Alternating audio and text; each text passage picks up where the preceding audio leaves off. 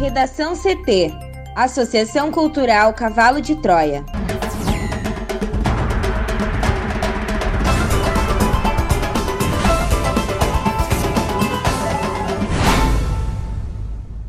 Agora, no Redação CT.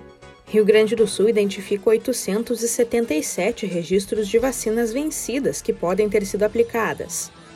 Presidente da Câmara não vê fato novo que justifique a abertura de processo de impeachment. Governo federal prorroga auxílio emergencial por três meses. Servidora diz não ter identificado nada atípico em contrato da Covaxin.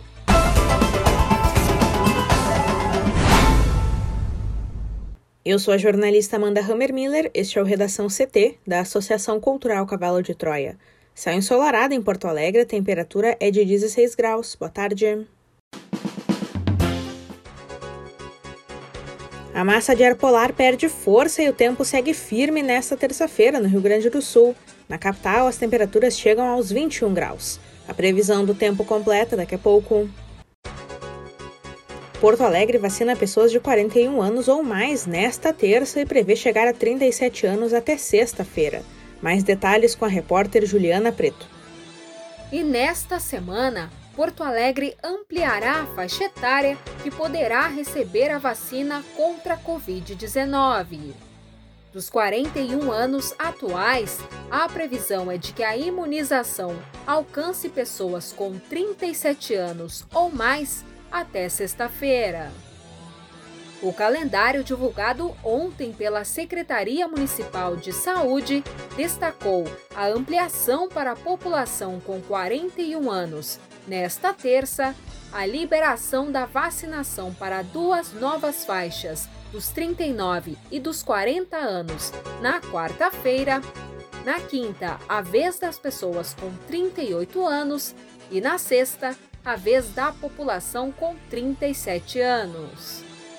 Essa ampliação da faixa etária, abrangida pela cobertura vacinal contra a Covid-19, ocorreu graças à chegada de novas remessas da Janssen e da Pfizer nessa segunda.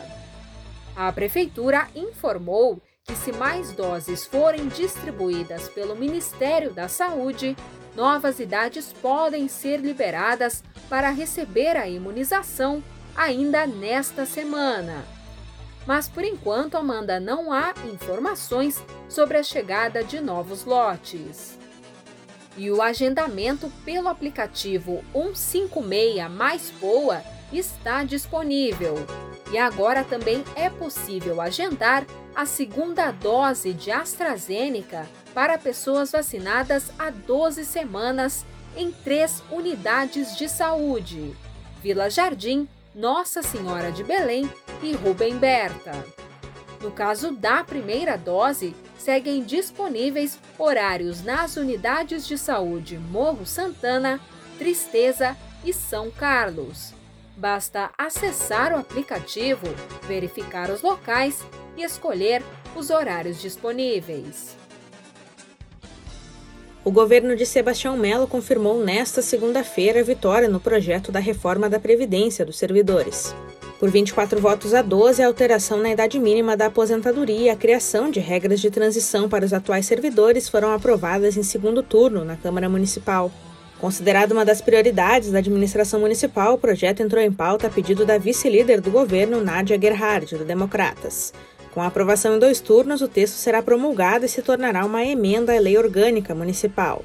Agora, o governo encaminhará a votação de um projeto de lei complementar com outros ajustes à Previdência. Como o governo detinha os votos necessários para aprovar o projeto, a sessão se resumiu aos vereadores de oposição discursando em protesto à iniciativa. A idade mínima é uma das principais alterações. Atualmente, mulheres se aposentam com 55 anos e homens com 60 anos. O projeto eleva as idades para, respectivamente, 62 e 65 anos para os novos servidores. Os funcionários também terão de somar no mínimo 25 anos de contribuição, sendo ao menos 10 anos no serviço público e 5 anos no cargo em que for concedida a aposentadoria. Professores podem ir para a inatividade com 5 anos a menos de trabalho. Para os servidores próximos da aposentadoria, o pedágio, que é o período adicional de contribuição, será de 50% do tempo de contribuição faltante para aqueles que estão a menos de 5 anos de atingir o tempo mínimo de contribuição. Se faltam dois anos de contribuição para a inatividade, com a nova regra, o funcionário terá de trabalhar três.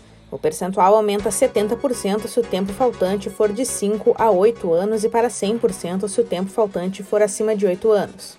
Para se aposentar, os funcionários que ingressaram até 2003 deverão atingir um índice no sistema de pontuação que soma a idade e o tempo de contribuição de no mínimo 86 pontos para mulheres e 96 para homens.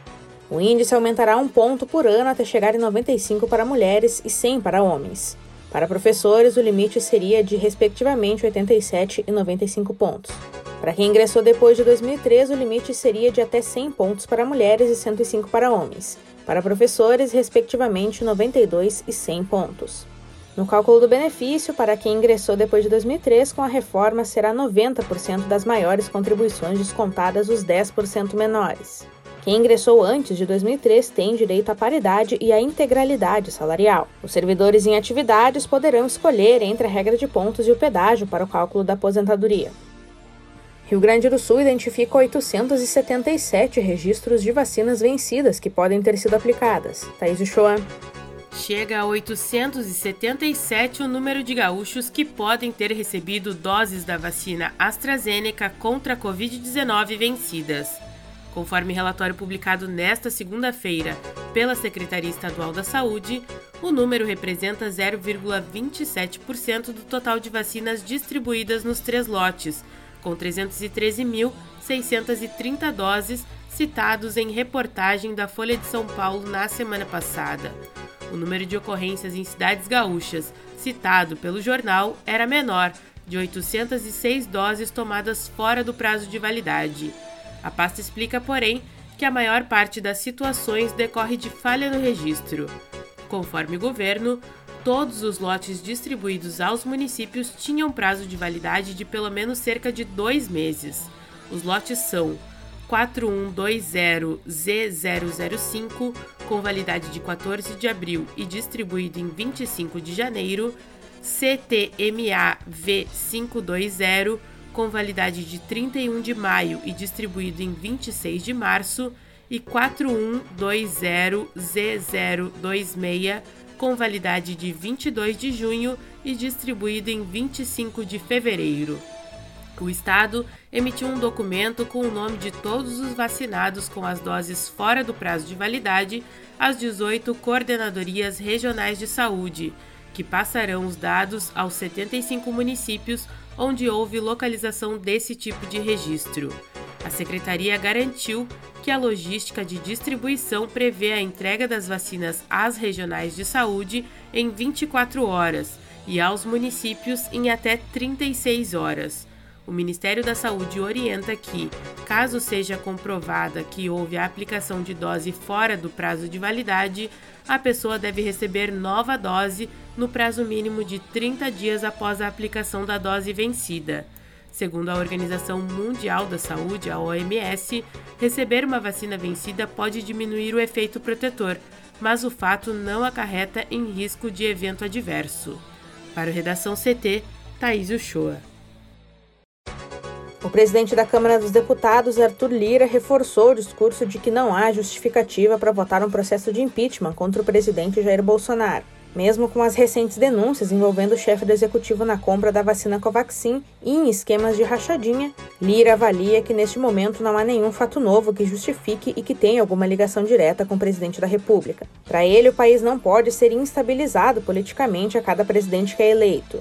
Segundo ele, a abertura de um processo neste momento desestabilizaria a economia e pararia o Brasil. Para Lira, os trabalhos apresentados pela CPI trouxeram realidades que já estão sendo investigadas pela comissão. Em relação ao projeto de lei da privatização dos Correios, Lira afirmou que o relatório deve estar pronto nesta terça-feira. Segundo ele, entre a segunda quinzena de julho e a primeira semana de agosto, a matéria deve estar em plenário para que seja discutida entre os parlamentares. O governo federal prorroga auxílio emergencial por três meses. E o governo federal anunciou nesta segunda-feira a prorrogação por mais três meses do auxílio emergencial. O benefício criado em meio à pandemia de Covid-19 foi prorrogado até outubro, nos mesmos valores de R$ 150 a 375 reais, e com igual alcance em termos de público. O auxílio contempla, Amanda, cerca de 39,1 milhões de brasileiros e a última parcela estava prevista para julho. No começo do mês de junho, o presidente da Câmara dos Deputados, Arthur Lira, rechaçou a prorrogação do auxílio emergencial para além das parcelas já previstas e defendeu a aprovação pelo parlamento do novo programa social, a substituir o Bolsa Família. Mas em meio à perda de popularidade do presidente Jair Bolsonaro e com a falta de um projeto para o novo programa social, o governo decidiu estender mais uma vez as parcelas do auxílio.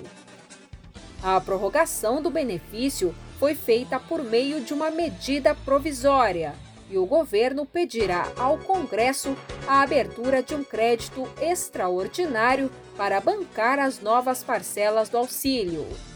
O valor vai reforçar os cerca de 7 bilhões de reais que ainda estão disponíveis dentro dos 44 bilhões já destinados ao programa e que não foram usados, Amanda, porque o número de famílias na nova rodada ficou abaixo do inicialmente projetado.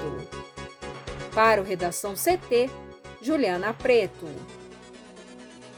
A servidora Regina Célia Silva Oliveira, do Ministério da Saúde, afirmou que não identificou nada atípico na fiscalização do contrato para a compra da vacina indiana Covaxin, alvo de investigação na CPI da Covid. Regina Célia é a fiscal responsável pelo contrato com o laboratório indiano fabricante das doses. Em sua fala inicial, ela apresentou uma versão diferente daquela dada pelo servidor Luiz Ricardo Miranda e pelo deputado Luiz Miranda, do Democratas do Distrito Federal, sobre os trâmites da importação. Segundo ela, não seria verdade o fato de se ter pagamento antecipado para esse contrato. Ela ressaltou que o pagamento só seria feito após a aprovação da vacina na Anvisa. Aos senadores, Regina Célia diz que não chegou ao Ministério por indicação política e que é servidora com perfil técnico há 26 anos. A compra da vacina Covaxin voltou a ser o principal alvo de investigação na CPI.